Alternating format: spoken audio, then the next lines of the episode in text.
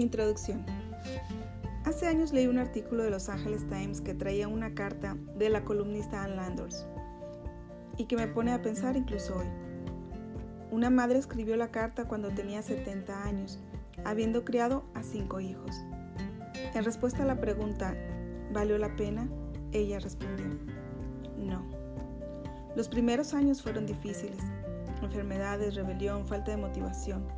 Lo llamábamos intranquilidad u ociosidad en nuestros días.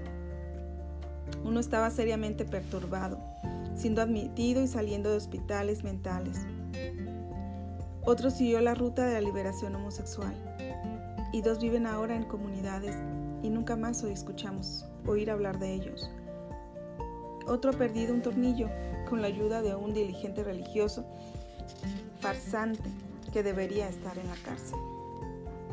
Ninguno de nuestros hijos nos ha dado ningún placer y Dios sabe que hicimos lo mejor que pudimos, pero fracasamos como padres y fracasamos como personas.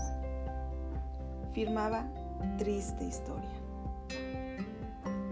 Esta mujer vive la pesadilla de todo padre o madre cuando volvemos a casa al hospital trayendo al encantador envoltorio y nos recuperamos del choque de tener completa responsabilidad por el cuidado y bienestar de otra persona un pensamiento extraño se afinca hacia atrás de nuestra mente.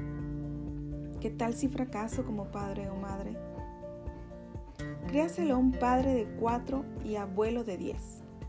Conforme usted envejece, descubrirá la inutilidad de tratar de vencer ese acosador temor. Y después de pocos fracasos, uno aprende a abrazarlo. Después de todo, el fracaso es inevitable como alguien sabiamente escribió, la culpa es un riesgo ocupacional de la crianza de los hijos. Felizmente, el fracaso a nivel de triste historia es muy raro y con extremo remoto. Es más, estoy convencido de que mucho del dolor de corazón que aceptamos como parte normal de la crianza de los hijos se pudo haber evitado.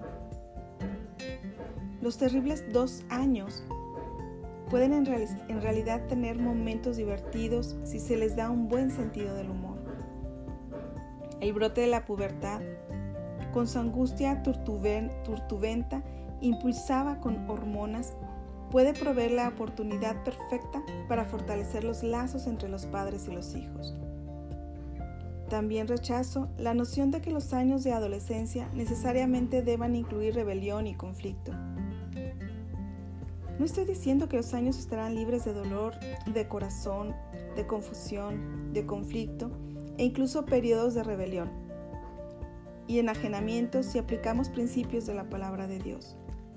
Sin embargo, esas pruebas no tienen que caracterizar o ser una sombra de todo el proceso de lo que es crear a los hijos.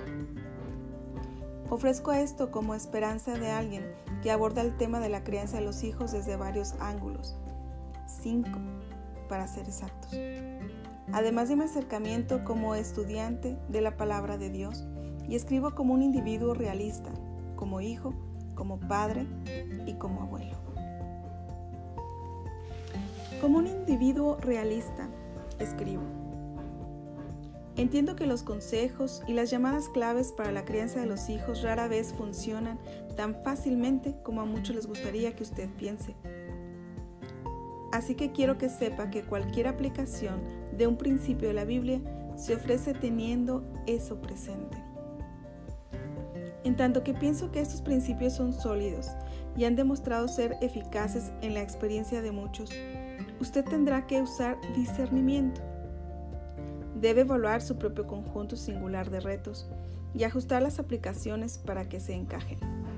Siempre tenga presente Ningún principio es absolutamente rígido. También entiendo que no todos los que leen este libro son nuevos padres o madres. A los que han estado criando hijos ya por varios años, algo de esta información tal vez les produzca frustración o un sentimiento de culpabilidad. No hay cosa tal como un padre o madre perfectos. Así que sin duda, usted habrá fallado sonoramente en algunos aspectos. Obvio y tristemente, no podemos deshacer nuestros errores pasados. Confieso que yo daría casi cualquier cosa por otra oportunidad de aplicar los principios que descubrí solo después de muchas trastadas. Pero podemos pasar el resto de nuestros años languideciendo en la resaca de malos recuerdos o hacerle frente al futuro y resolver producir un fruto más positivo. Escojamos esto último.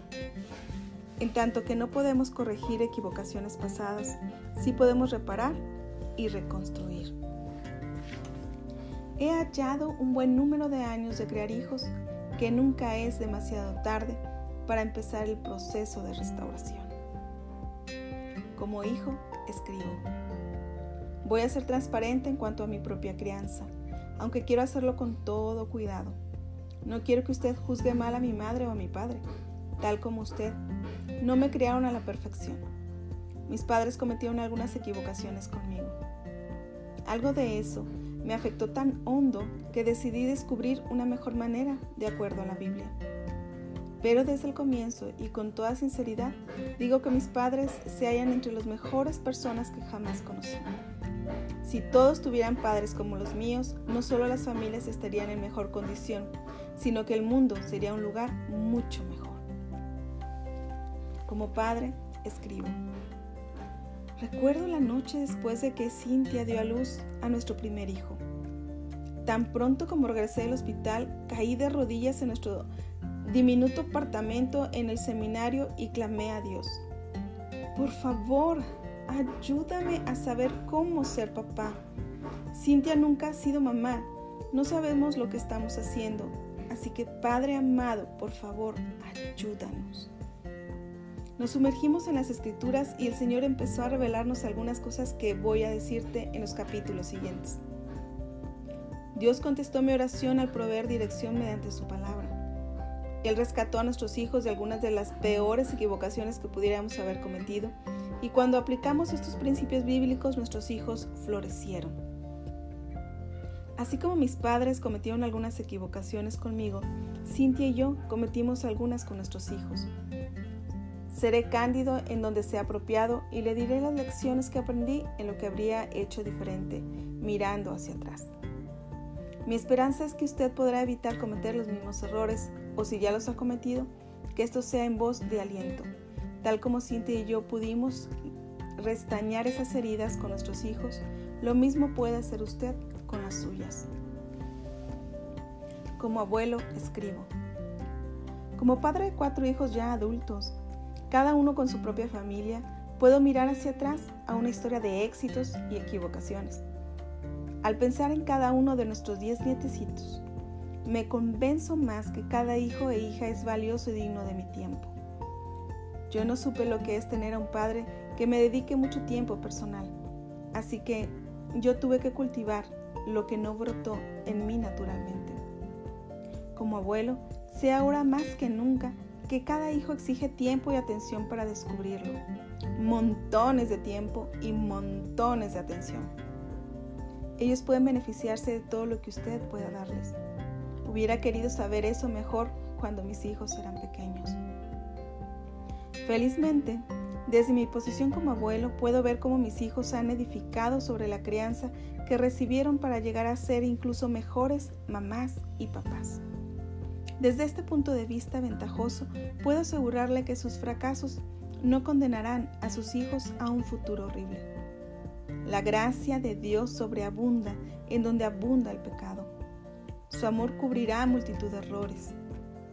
Esta abrumadora responsabilidad no es tan abrumadora cuando se reconoce que los hijos realmente le pertenecen al Señor y que Él no le fallará a usted si usted busca al Señor con diligencia y le busca con sinceridad. Y como autor escribo, estoy profundamente agradecido con mis amigos Thomas Nelson y W Publishing Group, especialmente Mike Hyde y David Morber. Su respaldo, estímulo y confianza alimentaron el fuego en mí. Debo añadir lo divertido que es trabajar en otro libro con mi yerno, Mark Gaiter como editor y con Mary Hollingsworth y su espléndido equipo en Shady Oaks Studio en Fort Worth. Sin más esfuerzos combinados, estas páginas serían difíciles de soportar, para usted y para mí.